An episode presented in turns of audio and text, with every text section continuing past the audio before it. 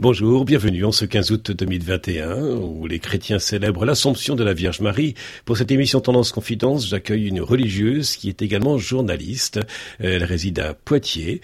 Euh, Sœur Anne-Claire, vous qui êtes religieuse dominicaine, euh, d'où vous vient cette passion pour la vie religieuse et le monde de la communication? C'est pas une passion qui arrive comme ça tout d'un coup, euh, Dominique. Il a toujours été vers les gens, il a toujours été aux frontières et à la recherche de moyens pour rejoindre les gens dans ce qu'ils étaient. Et aujourd'hui, ben, pour rejoindre les gens, il faut utiliser les moyens qu'ils euh, ont à leur portée et les médias s'en est un. Voilà, Internet, les réseaux sociaux, il faut qu'on soit présent pour rejoindre les gens où ils, jusqu'où ils sont. Et je pense que c'est un grand défi de l'Église euh, aujourd'hui, qu'on commence à prendre, mais il y a du, il y a du travail à faire là-dessus. Certains poussent euh, le portail euh, d'une abbaye, euh, d'un couvent, d'un monastère ou d'une église. Vous avez poussé le portail d'un serveur sur sur Internet pour aller à la rencontre des dominicains. C'est comme ça que vous êtes ouvert à cette à cette dimension dominicaine, Sœur Anne-Claire? Alors j'ai découvert en effet la vie religieuse. J'avais idée que je voulais donner ma vie au Christ, que je voulais m'engager dans quelque chose d'un peu radical, mais où aller? Et je suis allée sur le service euh, des vocations. Je sais plus comment ça s'appelait à l'époque, mais en tapant sur internet vocation euh, au pluriel religieuse, on trouvera toujours aujourd'hui. Et je suis allée un petit peu regarder ce qui se passait euh, en France. Et j'ai après je suis allée à la rencontre parce que regarder sur un site internet ça suffit pas. Il faut aller à la rencontre des gens. Et c'est là que j'ai trouvé non pas ma vocation, mais que j'ai trouvé le lieu où je pourrais vivre ce que j'avais envie de vivre à la suite du Christ. Quand je vous dis euh, euh, la vie, euh, et avec ce second mot qui est le sous-titre de cette émission, qui est le cœur, au cœur de la vie, on est le sous-titre. La vie, pour vous, c'est? La vie, c'est quelque chose de dynamique et qui se projette vers l'avenir. Et le cœur? Le cœur, c'est l'essentiel. Je me souviens plus de la, de la, phrase du Petit Prince. Il y a une phrase avec le avec le cœur. On ne voit bien qu'avec le cœur, l'essentiel est invisible pour les yeux. Voilà, c'est ça. Eh ben exactement. L'essentiel est, invisible pour les yeux. Le cœur, c'est ce qui fait notre euh, presque notre ossature et c'est ce qui fait le carburant de de la vie, je pense, qui nous fait avancer. Voilà. C'est à la fois un, lieu euh, privé où on grandit, où on, voilà, on ressent des choses, et puis c'est un lieu public parce qu'il nous envoie euh, vers d'autres. Est-ce que, est-ce que vous pensez, Sœur Anne-Claire, vous qui êtes dominicaine, que on peut être fidèle, euh, que ce soit au niveau du couple, mais que ce soit aussi dans la vie religieuse, tout en restant libre? Et les deux vont ensemble d'ailleurs. C'est parce que euh, je, je creuse ma liberté par rapport à moi-même et par rapport aux autres que je suis fidèle. Et, et, ça s'apprend et ça se construit, que ce soit dans un couple ou en vie religieuse. Des jours où c'est plus ou moins facile, mais euh, l'avantage de vivre en communauté, puisque c'est une de nos particularités dans la vie religieuse, c'est qu'on est plusieurs à s'entraider sur ce chemin. Et dans un couple aussi, c'est la même chose. Ou même des jeunes, euh, on a toujours des amis autour de soi pour s'aider dans la fidélité. Mais je pense que pour être fidèle, il faut avoir euh, aussi réfléchi à l'objectif de vie. Qu'est-ce que je veux faire de ma vie? Et là, je pourrais être fidèle à cet objectif. Vous dites euh, la liberté en vie religieuse, ce qui est votre cas comme dominicaine. Vous n'avez pas choisi les personnes avec qui vous vivez, alors que dans le couple, le couple c'est choisi. Euh, ça n'a pas être très facile tous les jours que de vivre avec des personnes que l'on n'a pas choisies. C'est même le plus compliqué. Euh, la vie communautaire, alors je vous ai dit tout à l'heure, on est 11 nous en communauté et euh, on est de trois nationalités différentes, avec une sœur qui a 84 ans et la plus jeune a 28 ans. Donc on est de générations différentes, de cultures différentes, d'éducation différentes, d'âges différents. Voilà, tout ça, euh, voilà. Donc je pense que la vie communautaire, c'est ce qui est de plus compliqué, mais c'est aussi ce qui est de plus beau parce que euh, parce qu'à plusieurs, on, se soutient et qu'on on avance ensemble, confronté à soi-même et aux autres. Et dans, dans l'autre, je, je, me vois et je grandis, je, je me construis.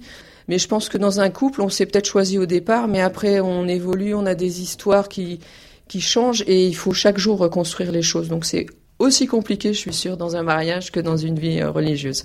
Ce qui peut être commun aussi, c'est que vous vivez dans la même société, vous n'êtes pas hors du temps. Euh, une société française qui axée aussi sur la consommation, avec les biens jetables. C'est délicat de, de croire en quelque chose, quoique, est-ce que c'est possible de donner sa confiance en quelque chose? Alors comment passer de, de croire en quelque chose à croire en quelqu'un?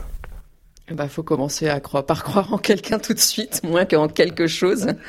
Bon, après, c'est évoluer dans son regard. En plus, croire en quelqu'un, euh, ça se serait figé. Il faudrait trouver une formule euh, qui, qui, avance. C'est je construis ma foi en quelqu'un. C'est pas quelque chose de définitif. C'est comme le mariage où nous, en vie religieuse, on a ce très beau geste au moment de la profession religieuse, de l'engagement, de mettre ses mains dans les mains de l'autre, du, supérieur à qui on, on promet obéissance. Eh ben, ces mains, on va les garder. Euh, c'est une image, hein, mais on va cheminer ensemble en se tenant la main et on va construire quelque chose.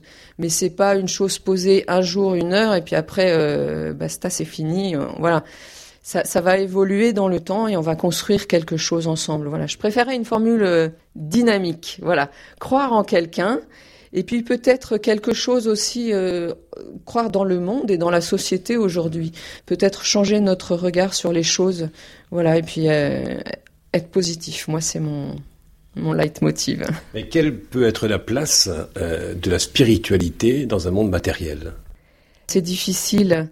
Euh, parce qu'on est toujours, euh, on est toujours euh, tenté par les choses concrètes et la spiritualité. alors ça, en plus, c'est un grand mot, la spiritualité. Qu'est-ce que ça veut dire? Ma foi, celui en qui je crois, le Christ, c'est ça ma spiritualité. Ma spiritualité, ce serait ma manière de vivre ce en quoi je crois. Et c'est valable qu'on soit croyant ou pas croyant d'ailleurs. Je crois en la vie. Comment je vais vivre ma vie, ce sera ma spiritualité et quels moyens je vais me donner pour vivre ça? Et est-ce que les biens euh, du quotidien vont m'encombrer ou vont me, donner quelque chose, m'ouvrir d'autres horizons pour me permettre de vivre euh, ma foi et ce en quoi je crois? Tout à l'heure, je parlais de biens communs. Euh, c'est pas en étant pauvre et les poches vides euh, que, je, vais que je vais aider les autres ou que je vais mieux vivre ma foi. Le dépouillement, c'est pas forcément ça c'est quelle juste relation je vais avoir avec les choses que je possède. Il y a des dépouillements qui sont subis et d'autres qui sont choisis. subis, c'est-à-dire la personne qui n'a pas choisi d'être, d'être pauvre et d'être dans la misère aussi. Non, il y a ça aussi, et ça c'est, quelque chose d'important. Et en vie religieuse, on a ce, souci des plus pauvres de, leur donner une vie euh, décente, parce que c'est, le, c'est le minimum vital. Un minimum de dignité. De dignité, oui, oui, oui, de dignité plutôt, parce que la vie, elle, elle n'est pas que dans les biens, mais euh, ce, ce qu'on essaiera de vivre, voilà, c'est peut-être dans la sobriété. Lorsque nous parlons, Sœur Anne-Claire, de, de la vie consacrée, de la vie religieuse, qu'est-ce que l'on entend précisément? Alors, la vie religieuse et la vie consacrée. La vie consacrée, c'est plus large que la vie religieuse. Euh, la vie consacrée, c'est... Euh, alors, on va utiliser des grands mots une fois de plus. Euh, c'est tout baptisé, tout chrétien qui a donné sa vie à la suite du Christ à travers un engagement divers. Il existe plusieurs formes. Alors, il y a des, mots qui paraissent un peu étonnants aussi aujourd'hui. Il y a les vierges consacrées qui ont consacré leur vie dans le célibat et la chasteté au Christ, qui vivent dans le monde. Il y a les instituts séculiers. Alors, ce sont des hommes et des femmes. Il y en a à peu près 2000 en France qui vivent pareil à la suite du Christ, mais qui vivent en continuant à travailler professionnellement et qui ne vivent pas en communauté, qui continuent leur vie dans le monde normalement. Ils sont à peu près 2000. Il y a les ermites qu'on voit moins. Ils sont à peu près 300 euh, en France qui vivent retirés du monde, un petit peu partout en France d'ailleurs. Souvent, ce sont des, religieux qui ont un petit peu euh, du passé dans la vie religieuse et de l'expérience et qui ont choisi de se retirer du monde euh, dans le silence pour prier et continuer cette vie religieuse. Il y a la vie religieuse. Alors, c'est, vous en avez un spécimen au micro c'est euh, des femmes, des hommes qui ont choisi de vivre à la suite du Christ en communauté, en, faisant un engagement autour de trois vœux, la pauvreté, l'obéissance et la chasteté. Dans, ce lot-là, vous avez les apostoliques qui vivent dans le monde, qui ne sont pas attachés à un couvent, qui vont travailler à l'extérieur, qui vont rencontrer les gens. Et puis il y a la vie monastique ou contemplative. Et là, c'est des hommes et des femmes qu'on rencontre dans leur couvent, qu'on va rencontrer à l'hôtellerie, qui travaillent de la même manière et qui prient, qui ont le même rythme de prière, mais qui ont un engagement euh, un petit peu plus particulier. Comment pouvoir consacrer sa vie à quelqu'un que vous n'avez jamais vu, Sœur Anne-Claire Consacrer sa vie à Dieu et consacrer sa vie aux autres, c'est exactement la même chose. Euh, Dieu, je ne le vois pas, je peux le ressentir dans ma prière, je peux avoir une relation particulière à lui dans ce que je vis, mais ça c'est peut-être de l'ordre du privé c'est sans être une grande mystique, sans, sans avoir des voix, où on, on, peut vivre quelque chose de particulier avec le Christ dans la prière. Et ça, c'est quelque chose de privé, même si on prie aussi ensemble, mais je peux rencontrer le Christ à travers les gens euh, auxquels je suis envoyé et que je vais croiser dans la rue, avec qui je travaille.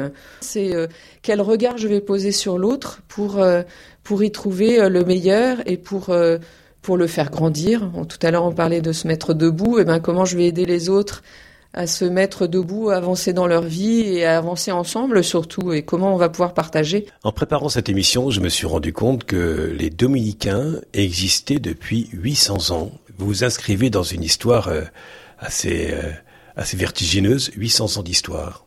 800 ans, c'est vrai que c'est un chiffre impressionnant, euh, mais si on regarde l'histoire de l'ordre, et puis euh, moi, je vais prêcher pour ma chapelle, on va dire, l'histoire de ma congrégation.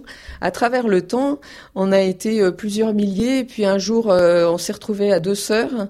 Et puis, mais, mais l'amour de Dieu est toujours resté présent, et la confiance et l'espérance est toujours resté présent. Et, et, de ce petit morceau qui est resté de ces deux sœurs a rejailli d'autres choses, d'autres formes de vie, et d'autres formes de mission, et d'autres approches des gens qui sont repartis. Donc c'est vrai, l'histoire, elle est là euh, 800 ans, et le pape, justement, en ce moment, nous demande de, rendre grâce de l'histoire vécue, mais pas pour regarder les 800 ans, à la limite, 800, euh, euh, qu'est-ce que c'est? Euh, C'est 800 d'une histoire qui a permis de construire des choses, des valeurs, un regard sur la société, mais c'est pour nous projeter vers l'avenir. Autrement, regarder vers dans le passé, c'est intéressant, c'est bien, c'est des belles choses, ça fait une belle histoire, mais c'est pour mieux se projeter vers l'avenir.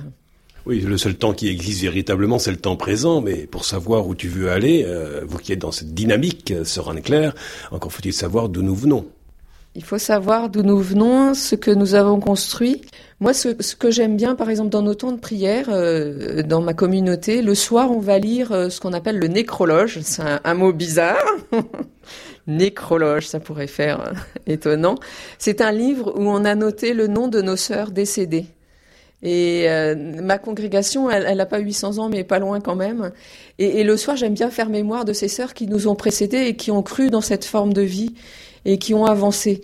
Et c'est parce qu'elles ont été là avant qu'elles nous ont ouvert le chemin que je peux avancer. Et même mes sœurs âgées qui parfois euh, sont un peu tournées vers le passé, eh ben c'est leur expérience qui me permet d'avancer. C'est que ce qu'elles ont vécu avant qui me qui, qui, voilà, qui leur sagesse aussi qui, qui m'envoie vers euh, vers le, le, futur et qui me permet de mieux vivre le présent. Dans les abbayes, dans les monastères, nous pouvons trouver euh, des librairies, euh, nous pouvons aussi trouver des produits monastiques avec ce, ce, ce label, aussi des personnes qui viennent pour travailler, soit pour rédiger une thèse, soit pour écrire un livre.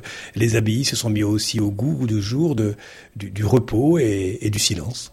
Oh oui, j'allais dire c'est le grand truc.